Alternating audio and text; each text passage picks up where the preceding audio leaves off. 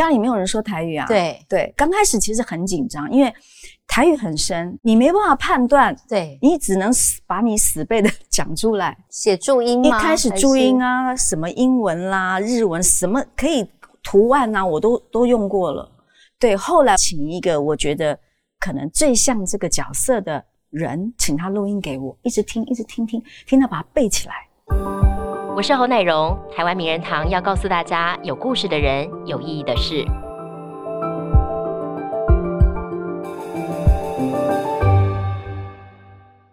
我自己很喜欢一句话哦，他们说呢，你必须非常努力才可以看起来毫不费力哦。我们今天的嘉宾呢，他早年以非常好的歌喉出道，备受大家认可，而近年呢，他转战戏剧圈，而且呢有非常杰出的表现。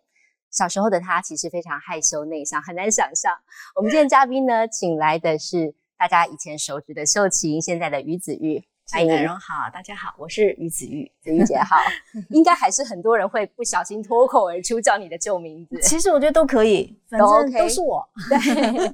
你会介意吗？不会，我不会介意。哦很多老朋友见到我，甚至于我妈妈在家常常就会秀琴秀琴叫，我觉得无所谓。啊、对，反正那个都是我的另外一个延伸嘛。哦对对对但子玉是本名，对不对？呃，其实它是我后来改的，可是很早以前改，一直没有使用。对，对对对。那那时候、嗯当初其实秀琴这个名字已经闯出名号，大家非常熟悉了，但也艺名嗯大家就希望是好记嘛。嗯，那你当初决定要改的时候，心里面有一点纠结吗？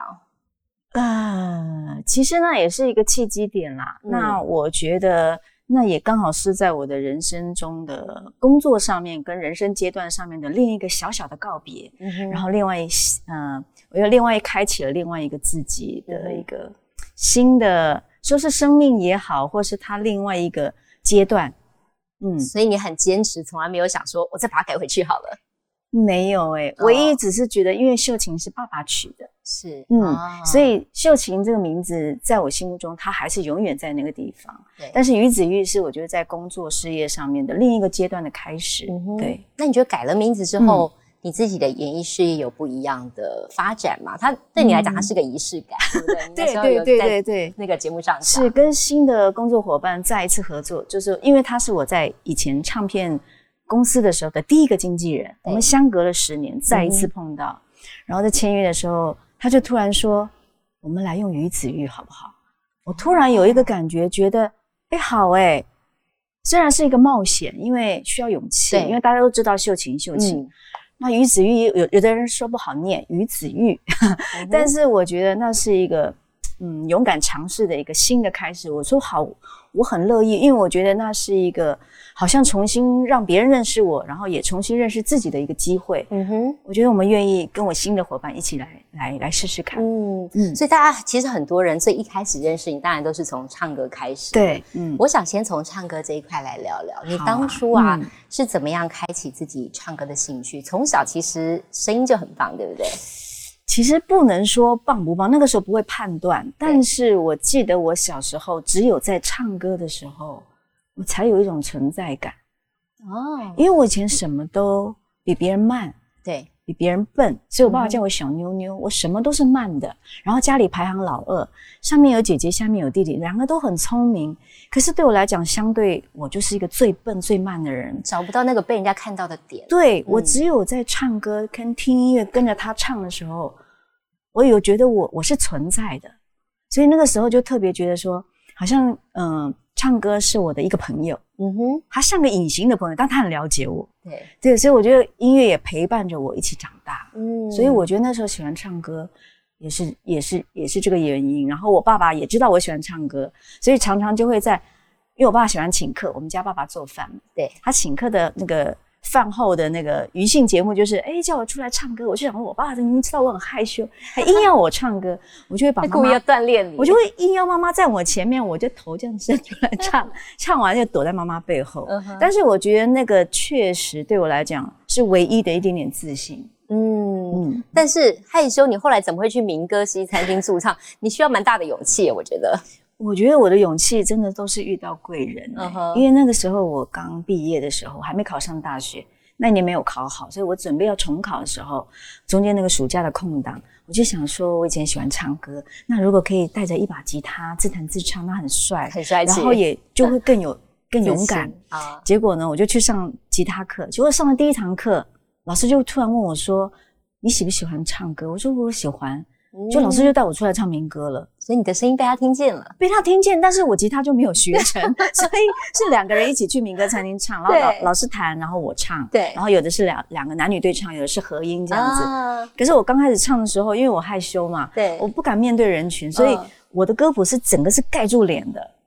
就这样，这样怎么唱？就是歌谱是盖住脸，然后大家看不到我们，然后就有人写那个点歌单上来说，啊，我我觉得这个女女女女生的声音很特别，蛮好听的，但是我为什么不知道你长什么样子？而且我一句话都没有讲，都是我老师讲话，中间就是空空隙的，就是一首接一首的中间都是老师说话，是我都一句话都没有你只负责唱歌，对，因为我不敢跟人家说话，我连眼睛都不敢对上眼，嗯，然后老师就帮我回答说，哦哦，忘了跟大家说，我这位搭档呢，他。天生下来只会唱歌不会说话，结果那天一唱完，老师就就就来跟我聊，他说：“他说如果你未来想要当歌手，你还是要学会跟人接触，然后跟别人说话，学会说话。”所以我开始慢慢每一天那个。点那个歌谱的那个位置越来越，让大家第一天先看我的眼睛，慢慢慢慢的可以看到我的神秘感，有没有？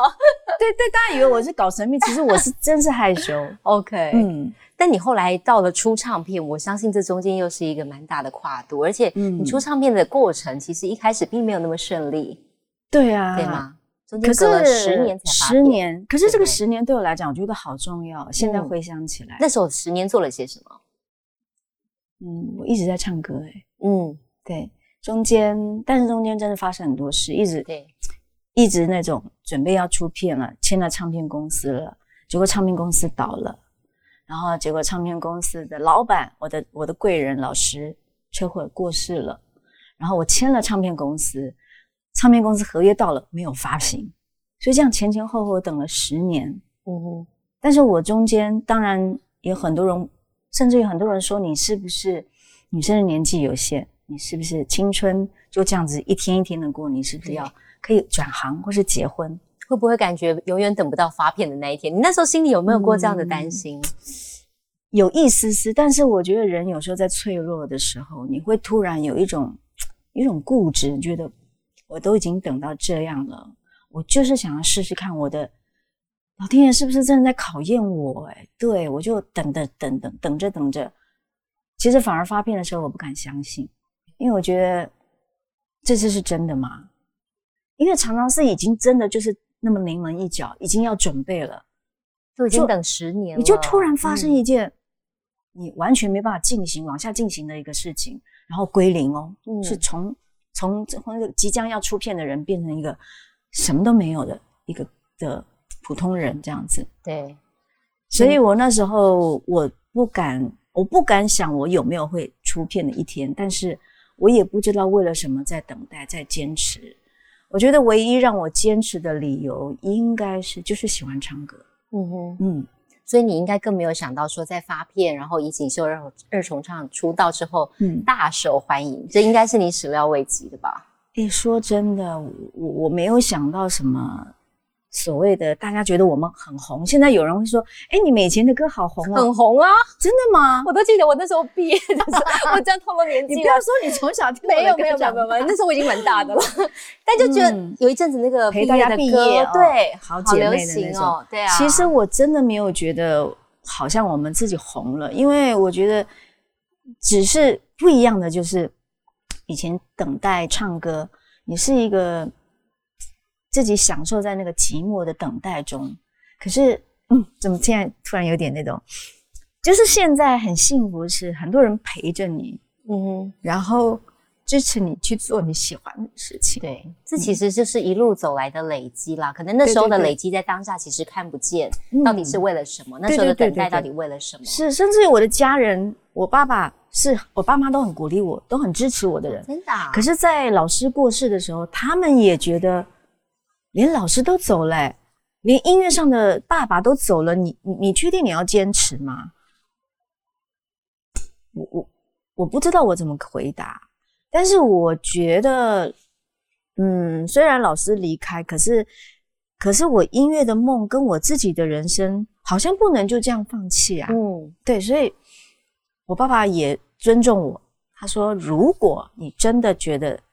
撑不下去了，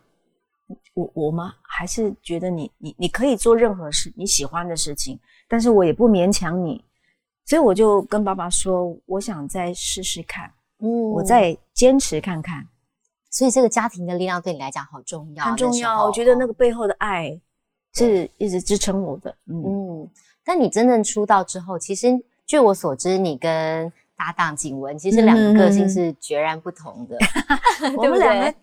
完全就是相天南地北的两个人，就是很互补的。是对老师真的眼光很特别。嗯哼，对。但是我说这时候是杨明华老师，杨明华老师，对对对。那我们也很谢谢老师，要不是他。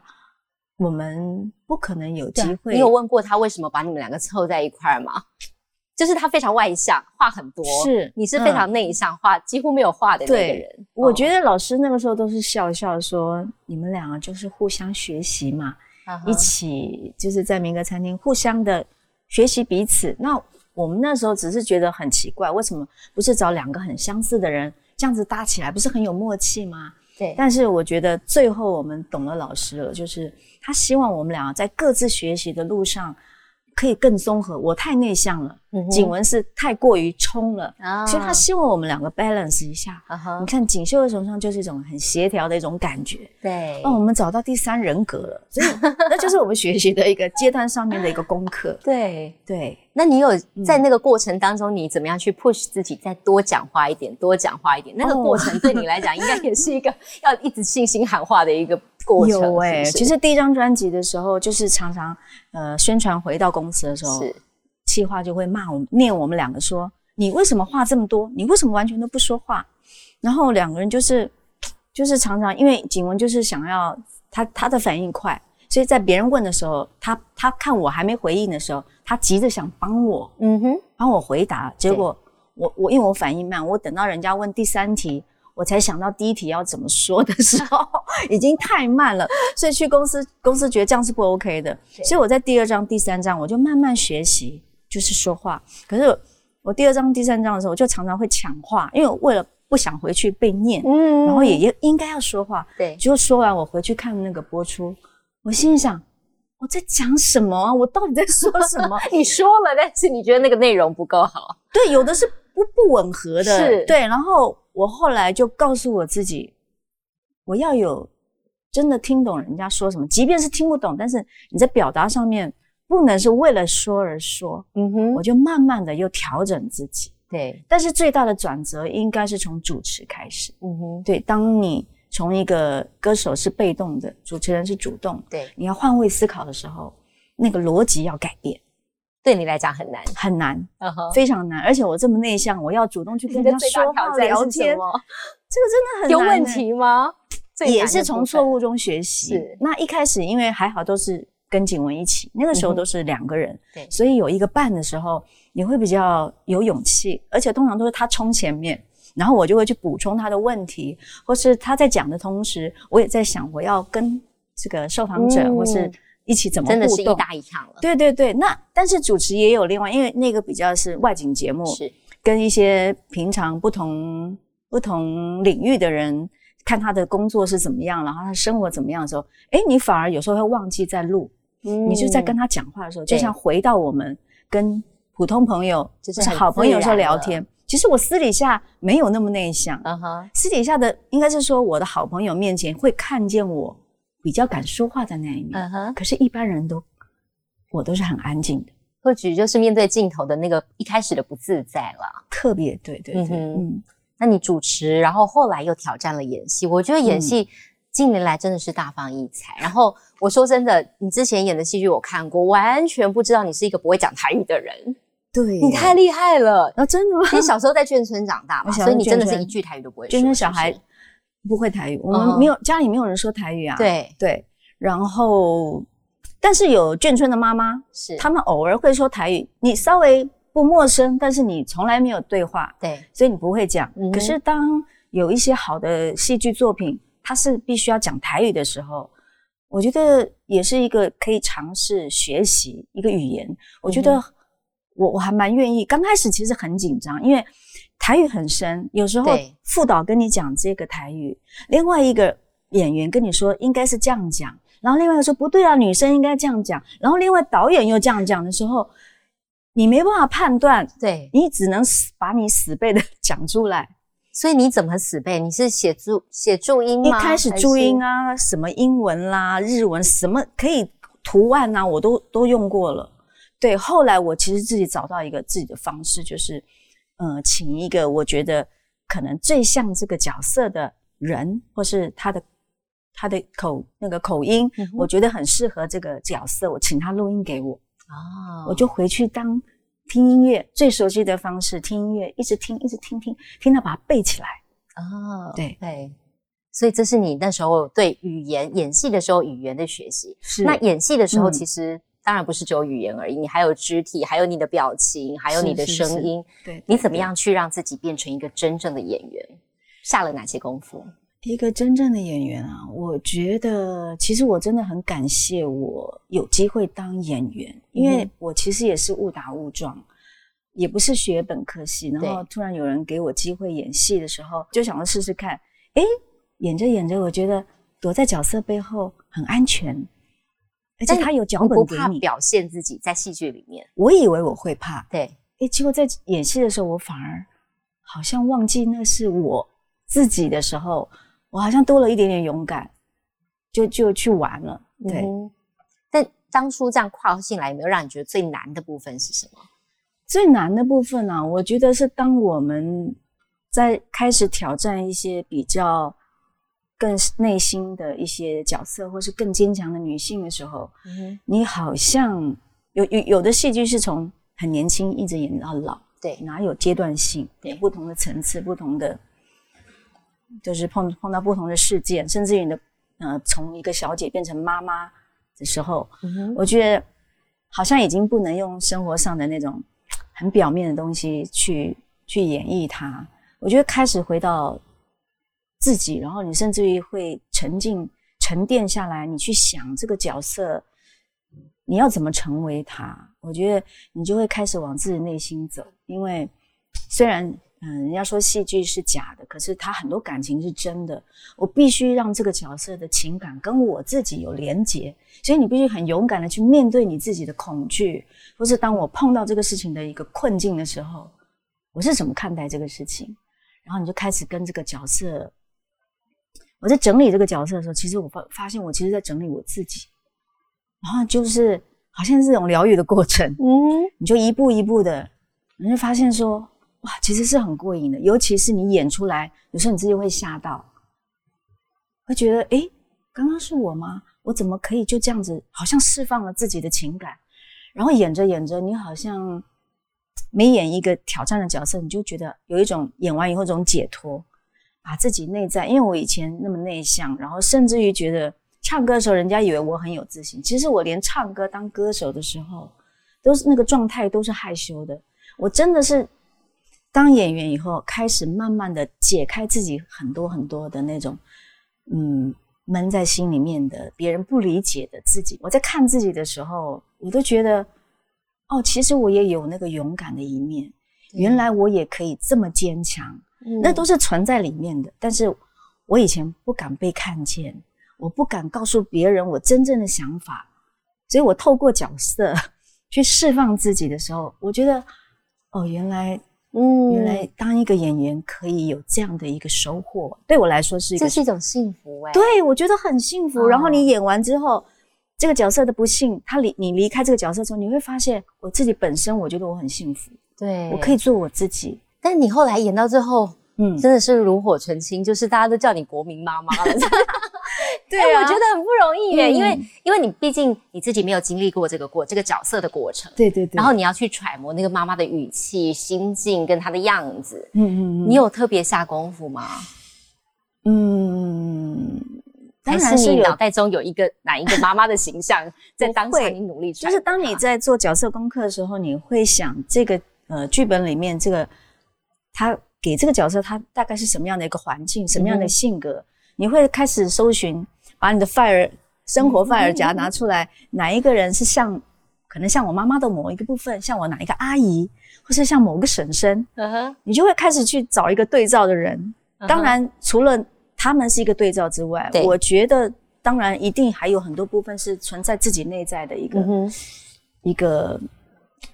事件不一样，可是心情那个困境是一样的时候，你怎么去跟他表达出来？所以，所以以前我会躲在角色背后去演，可是我觉得慢慢慢慢的，我会跟他变成是合作关系。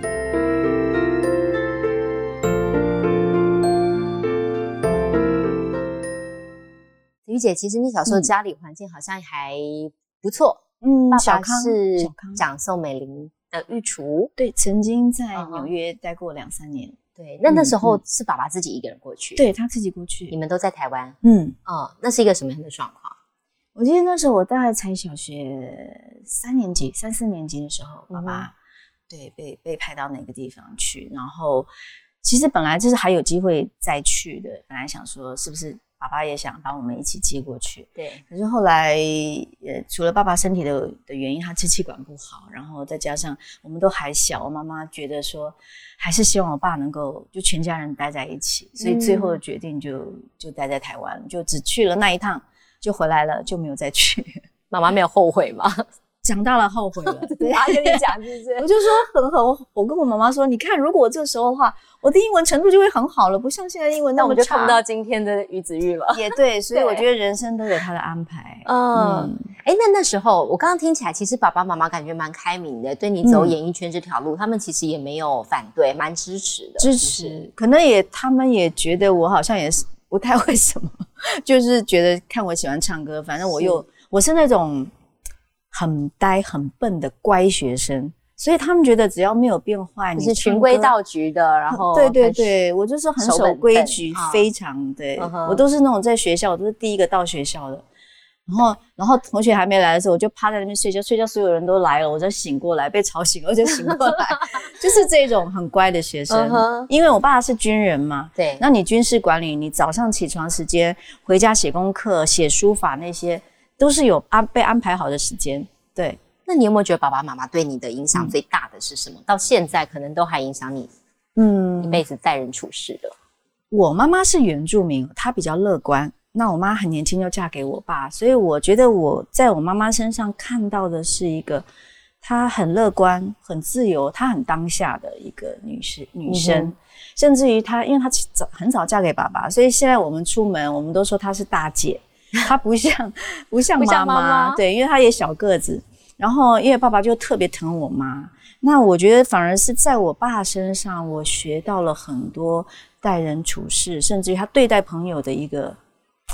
的那种有情有义，然后对自己的自律，是从爸爸身上看到了，我觉得是很宝贵的一个，好像献给我的礼物。我一直到现在，我都觉得爸爸常跟我说。因为我比别人笨，比比别人慢，但是我永远记得以前觉得他在安慰我的话，现在听起来，我觉得他是变成好像我的信仰一样。有没有什么话是你到现在忘不了的？有，他就说、你可以，因为我以前成绩单啊，姐姐弟弟啊，都是抢着给爸爸，我都是还没给爸爸我就哭了，我就说爸，对不起，我就考得不好。然后我爸就是有一次姐姐弟弟都都都都已经跑去玩，我爸就把我叫过来，他说。我爸叫我秀，我爸有个很很老的乡音，秀琴啊，嗯，爸爸跟你讲，你可以哦，不比别人聪明，我们也可以不比别人有钱，但是你要保持你的善良，然后就是去维，就是呃，他是说什么呃呃，保持你的善良，然后去培养你的品德。嗯哼，因为我爸爸很注重礼貌，他觉得对人你基本的都做好了，你在外面别人会帮你，别人会会给你机会。那我一直记得爸爸这些话，所以那个时候只觉得我爸在安慰我。可是你当出了社会之后，你发现这就是基本，但是很重要。对，对，等于你善良，其实自然会有那个帮助的力量围绕在你的身边。对对对，哦所以我现在看待很多事情，就是都是很善意，不管是你看待角色，你看待你身边的朋友，即便是一些出门碰到一些不不顺心的事情，嗯哼，你用善意的方式去看的时候，好像很多事情没有那么复杂，嗯，因为你就很容易就包容啊。那你自己演戏演了那么多年啊，然后其实金钟奖也获得了肯定，最佳女配角，嗯对不对？我想聊聊，就是说在这个演戏的过程当中，你觉得这个奖项的得到对你来讲有些什么样的意义吗？一开始入围的时候，当然很高兴，嗯但是前面几次入围当然没有得过奖，我也觉得时间没有到，因为自己确实是还需要历练，然后嗯一定还可以更好。然后一直到去年入围金钟的时候，我就告诉我的就是新的伙伴，我就跟他说：“老板，我就跟他聊天，我说、哦我好希望我每年都可以入围，但是不要得奖。啊，你 怎么会这样说？”就他很生气，哦，真的啊，他就骂我，他说：“你有病吗你？你现在入围了，表示大家喜欢你的戏，你应该要勇敢、开心的接受。”那我说：“可是我以前的经验就是，我只要高兴，好像就会落空，嗯哼，然后就觉得自己不够好这样。”他就说：“你到去年还觉得自己不够好啊？我还是我觉得到一直到现在，你都还是有很多进步的空间。然后他就跟我说：“那他说我问你嘛，你今年你现在这次月考考了一百分，难道你一百分之后，你下一个考试你不努力了吗？你就不努力了吗？”我心想：“哎，对耶，我怎么这么小我的在想这件事情？”他说：“你就是要打开心，接受人家的拥抱，人家喜欢你，你就接受他。但是我下一个我还要继续努力啊。”我就觉得，哎，对对对，然后想通了这件事情之后，回家就觉得，好，如果我这一次有机会上台领这个奖的话，我要谢谢很多身边给我鼓励的人，我的贵人，甚至于谢谢我的爸爸妈妈，嗯他们一直支持我，然后我的粉丝们，他们都没有从因为歌手转成演员就放弃了对于我的支持，我就觉得，对我可以上去谢谢他们，这是好事。有一个舞台，嗯有一个时间，让你好好的谢谢这些人。对对对，所以啊才觉得说，哦，如果得奖可以去感谢这些人，我觉得那也蛮好的。嗯然后我觉得还有背后更多，等到得奖之后，我觉得后面还有更多，我觉得好处就是说，不是好处，就是他得到更多的是有一些不同的戏剧找我，嗯然后有更多的机会我就觉得哇，得奖虽然是一个肯定，但是当你机会来的时候，你就是会更认真，更当然本来就应该认真，就是你有更多机会去做不同功课，你就会觉得别人把你真的也当演员的时候，我觉得那种尊重是很可贵的。嗯，你现在接下来在挑选角色上面啊，你自己会有没有，或是说一路以来你自己在挑选角色上有没有什么样的坚持，或是未来的希望？坚持啊！我以前以前刚开始演的时候，因为就是没有功夫嘛，是因为不是念这个戏剧，总是希望演嗯很 peace 的，就是好像就是温温的在不要有太大的情绪哎，波动。对对对对对对对。可是后来，当你演着演着，你会希望说有一些挑战，然后有些挑战真的来了，老天爷也好像听到我，听到我我的呼唤，因为叫我吵架，叫我骂人，叫我当主管，叫我当律师，讲话要很快速，这些都是以前我办不到的。然后我当我一一克服之后，我发现，哦，其实当演员除了跟自己和解很多、打开心结之外，他让我学习很多事情。嗯哼，然后我也觉得我就不会惧怕去演一些角色，甚至于现在如果有比较嗯反叛的也好，或是比较黑暗面的角色，我都愿意去尝试，因那为你演坏女人也可以就对了。我觉得我会用一种不善不恶的一个角度去看这个角色，因为每一个人都是多面性的。是，他不管你给他正面的角色或是负面的角色，他都是可以。我觉得正面的就可以给人鼓励，可是如果他是一个负面的角色，如果可以带给别人一点提点或是一种警惕，我觉得这也是好事。就好像我们在面对自己恐惧或是自己比较负面的时候，那个的自己的时候，你还是需要去帮助他一下。嗯对，所以我就愿意打开心去接受任何的角色，这样你是一个好正面、好阳光的人哦。嗯，我也是从从从很很恐惧中，对从没有自信，从害羞里面慢慢长大的。所以我觉得最主要，如果我演一个好的戏剧，可以带给别人很正面的影响的话，我觉得这是做算做好事，就对得起我爸那你觉得当演员啊比较辛苦的地方是什么？刚才我们都讲好处，对不对？嗯讲你自己的成长，是是是，嗯，有没有什么你觉得最辛苦的地辛？苦啊！以身体来讲，当然有的有的戏剧它需要花长的时间，可是我觉得只要是你喜欢做的事，不管你是做做演员，或是你你从事什么工作，嗯哼，我觉得那个辛苦到后面你看到成绩，或是看到呈现出来的时候，嗯你会忘记，就好像人家说女孩子女人生小孩生的时候很痛苦，我绝对不要再生了。可是当她生完看到 baby 这么可爱的时候，嗯。都忘了那个痛 还可以再试试看，就好像演员的角色一样，你你演的时候很痛苦，你要经过一个过程，因为因为那个痛苦其实是跟你自己那个最最里面的那个自己，当你愿意把那个很勇敢、赤裸裸的拿出来去面对这个角色的时候，那个过程是很辛苦的。所以你演完之后，你当然需要一点时间调养自己，重新归零，然后安静，给自己一点时间，你才能够再勇敢的面对下一个角色，嗯也就是面对下一个挑战的自己。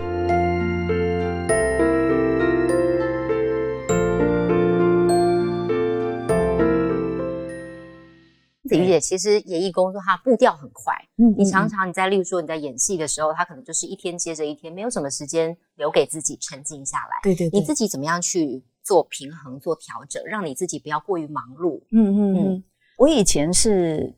工作上面，我就是交给经纪人他们去安排。对但是现在有另外一个方法，除了交给他们安排之外，我们都有一个共同的行事历。以前我是不太看行事历，但是我现在会每天看，甚至于我觉得，因为你说的休息很重要，所以我会把我的假期，我想要休息的、跟家人碰面的时间，我也当做行事历的 schedule，我排进去。嗯就是不要你越没有排工作。对你越没有时间的时候，你反而越要安排这样的事情，你才有真正的达达到休息。你真的有一天是可以跟家人相聚，因为以前我不敢请假，我想说等到刚好没有没有戏了，没有工作了，我在休息，没有那一天，嗯，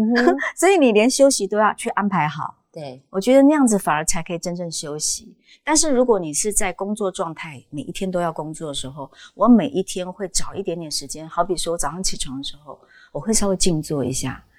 稍微安静一下，想一下今天大概要做什么事情，然后很我我我喜欢吃早餐，我会喜欢很很舒服的吃一个很简单的早餐，在那个时候享受一下那种比较慢的节奏。等到你早餐吃完，一出门之后，你就开始啪啪啪啪，活力满满的一整天。对，就就就开始一整天的忙碌。但是我因为因为你也已经找到平衡了，所以你出去外面的时候，我觉得我也是很享受那个工作的过程。嗯哼嗯哼。那你这样子长期的忙碌，那除此之外，你还有没有自己的兴趣的培养？我知道二零一七年你开过画展，对不哦，那是一个连展，对，嗯那个时候其实我以前嗯画画都偷偷画，啊，而且让人家知道。不敢，我就是跟我的个性一样。嗯然后是有一次，我喜欢买笔记本，买那种空白笔笔记本。然后有一次，就不小心在写的第一页的时候，那支笔突然漏水了，它就整个把我那个那个本子晕开了。我就想说啊，我我又死舍舍不得撕掉，于是我就想说，那我把它变成另外一个样子，我就把它画成一朵花。哎，画着画着，我觉得哎，好好开心，好专注哦，我很享受。我就觉得，我就放着音乐，我就开始想说，那我要把这一面全部都把我喜欢的东西画上去。我就画完了，那就这样一路画画画，然后我都不敢给别人看。有一天去拍戏的时候，我想说那那那时候就自己就刚好哦去，因为在外地拍，我就把我的小本本带着，就无意间给我的男演男主角就给他分享。嗯，他就鼓励我说：“哎、我觉得你的画你应该继续画下去。他”我我以前看着画，看着，比方我看一个苹果，我画不出苹果，可是我用我自己的一个方式去画的时候，哎、我发现好像不是像学校以前会要打分数，画的好，不见得是要画的像哎。没有人要给你成绩，是成就是不会打分数的，对你就开始觉得我就画吧，就画画着画着，他就带着，我觉得画会带领你，所以我很鼓励，不管你会不会画画的人，那个是跟自己相处，跟跟疗愈，我觉得很疗愈，嗯我就会开始画。然后我的朋友说。我我要开一个联展，你要不要试试看？我说我不行，我不我的程度不可能。他说你试试看，你没有压力，不管画几幅画。那我就认真思考这件事情，然后我就是我想了大概几天，我就回复他说：“好，我试试看。”嗯所以我就画了五幅画。那五幅画，我就把我自己自己在，我那时候好像四十几岁，我就开始把我阶段性人生的阶段性分五个阶段。就第一个阶段就是最最封闭的自己，再来就是少女时代，再来就是出道的时候，哦再来是我的黑暗期，最后是跟自己呃跟自己想要的样子的，跟最好的自己相遇。破茧而出的样子。对，所以我嗯觉得，哎、那个过程原来原来有时候人是无限可能的。嗯对，就是给自己机会这样子。对。子玉姐，你现在演了好多好多次妈妈了，你嗯向往婚姻吗？嗯，还是会有憧憬。我以前年轻的时候好想结婚，我都已经想好我要结婚，我要生小孩，一个家庭这样。几岁的时候有这样的想法？我一直有，一直到四十岁以前，我都是希望我赶快结婚，然后有小孩。可是慢慢的走着走着，可能那时候我爸爸年纪大了，就然后身边有一些朋友可能在婚姻上面有一些问题，然后我就后来发现说，哦，我其实以前爸爸也会说，他希望能够看到看到我结婚，他比较心安。可是后来就是因为这些过程，我就跟爸爸说，爸爸，如果我有一天真的是嫁给一个让我伤脑筋、让我心让我心寒、让我不快乐、不不幸福的一个家庭，那你会安心吗？然后他也突然没有答案，他觉得他就说：“那你开心就好。”我就说好，我说那我不会为了结婚而结婚，我要把自己照顾好，很努力的，嗯，先把自己照顾好以后，先给自己幸福。未来另外一半出现的时候，我也会把握这个机会。所以我爸就没有逼我，然后我自己也觉得说，时候到了，对的人出现的时候，应该就是那个时候了。所以现在我不急，我现在享受自己。哦，你自己嗯有一个想法，心目中的另外一半的样子吗？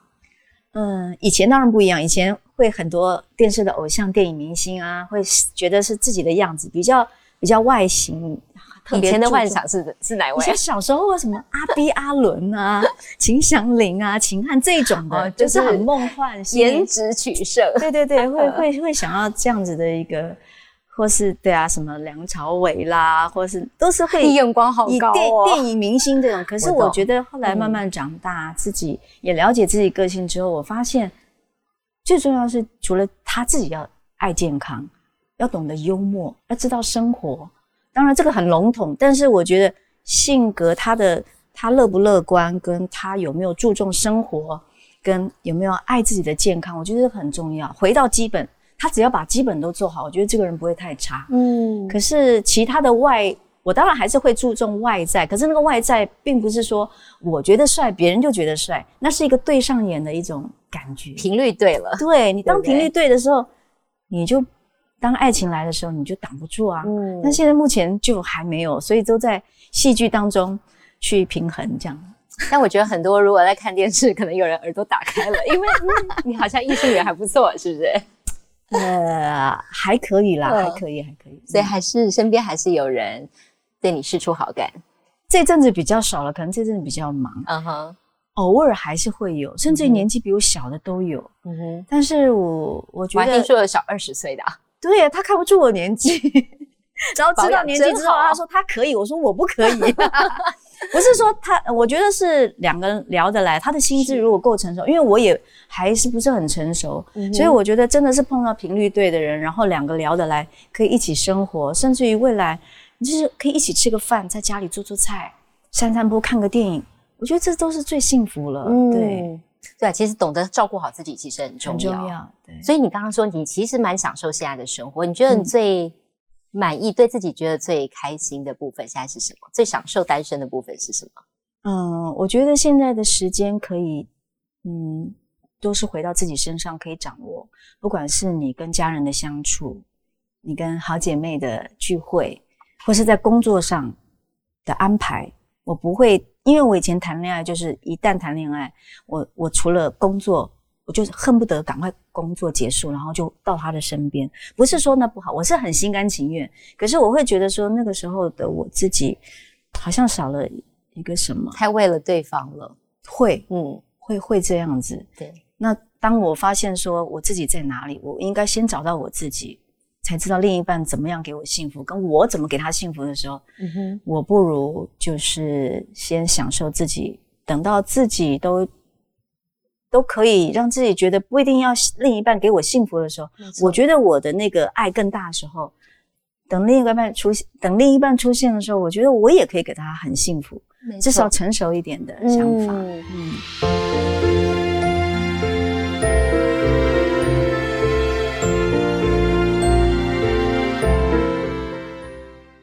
玉姐，你这样子出道二十年来，其实你一定也发现自己成长好多了。嗯，你印象中有没有给你的回馈让你觉得最感动的？例如说，来自于歌迷朋友，或是来自于身边的人，有没有哪一个是让你觉得啊，够了？我就是努力了二 十年，然后你觉得这个反馈是让你觉得最窝心的？其实身边常常有，但是我印象有一个蛮深刻的是一个陌生人，就是我们演完《熟女养成记》的时候，我有一天去一个书局逛，然后就在旁边有一个类似一个吃那个轻食的一个餐厅，我就坐在那里吃，然后突然一个服务生跑过来。然后他就问我说：“你是他？他刚开始不敢跟我讲话，后来，后来他就忍不住了。来几趟服务之后，他就说：‘请问一下，你是嘉玲妈妈？’我说：‘我是。’你好。他就说：‘哦，我很喜欢你的表演，谢谢你的表演，给了我很大的勇气。’哦，我吓一跳。后来他因为因为他也要忙，所以偶尔就走过来就跟我讲两句话。他就说，后来他就说。”因因为我本来跟妈妈的关系不好，但是因为这部戏，妈妈更理解我，然后也让我觉得可以做自己很好。对哦，他一讲完，我我很高兴，因为我觉得不管我认不认识他，但是他在一个戏剧里面可以跟他的家人关系和解，对，甚至于更接受自己，我觉得那个很美，我也很开心。然后在买单的时候，他还用他的。他他可他是他可能员工有一些员工叫，他就说他要帮我打个折，我说没有关系，他说我一定要表现我的心意，就他用了他最大的权限，他帮我打了很多的折扣，然后上面留了一个纸条，他就跟我说谢谢我的表演，给了他很大的鼓励跟力量，他希望我未来演更多的好戏，然后帮助更多的人，对我才觉得哇，原来我的一只是一个工作，我可以影响别人这么正面的，甚至于。影响到他跟家人的关系，我我觉得哇，好神奇的一个工作。即便是 疗愈了自己，我还可以认识的人，对我觉得这个很棒。所以我觉得，如果是做善善事的话，我觉得这一辈子我都。愿意继续做下去，嗯，所以你歌手出道，然后后来在戏剧的部分率先拿奖了，会不会觉得啊，还是有一天好希望再登上金曲的舞台，甚至集满三金好了，会不会有这样的希望？对，这是目标，但是我就是往这个方向努力了，因为我觉得老天爷真的对我很好，他从我一个歌手出身，最后站在金马舞台唱歌，从一个演员的身份当一个歌手。然后我当然希望未来如果还有机会再唱歌的话，嗯，我觉得那个心态会不一样，因为当你去演戏了，人生走了一算是上半场 走了一招之后，我觉得在唱歌的心境已经不太一样。我觉得，我觉得会更不同，唱歌的心情也好，或是带来的作品的风格，我觉得都会有点改变。我也很期待，所以还是有可能未来看到你。出个人专辑，嗯，不是很确定，但是有人有兴趣，对，但是我觉得就是看机缘咯，一切交给老天爷安排。嗯，那你自己除了工作上之外呢？你自己还有没有什么接下来的生活上也好，或者是自己一个目标里程碑的安排？我觉得除了演戏，我会一直演戏之外，我生活上也有不同的安排。好，比如说我现在最近就迷上了茶道。因为我就是喜欢一点仪式感，我觉得那个茶席茶道整个放上去，那种从泡茶来了解自己，跟跟茶学习的他的谦卑，甚至于那个雅，我很有兴趣，所以我也希望从生活当中学习不一样的东西，以后运用在戏剧上面，我觉得我可以接受的，呃，可以接的一些角色会更广。嗯，对，好，我们今天好，谢谢子玉姐来在这边分享你的故事。谢谢我就从看到你一个内收害羞的小女生，然后可以蜕变到今天的你，我觉得，我觉得相信在电视机前的观众朋友应该会有非常大的启对发。，我觉得嗯给大家更多希望，我都可以，你一定也可以的。加油！嗯谢谢谢谢，期待你未来更多精彩的作品。好，谢谢谢。台湾名人堂，如果你喜欢我们的节目的话，欢迎上 Pocket 搜寻，还有更多精彩的故事等着大家。我们下次再会，谢谢，谢谢。谢谢。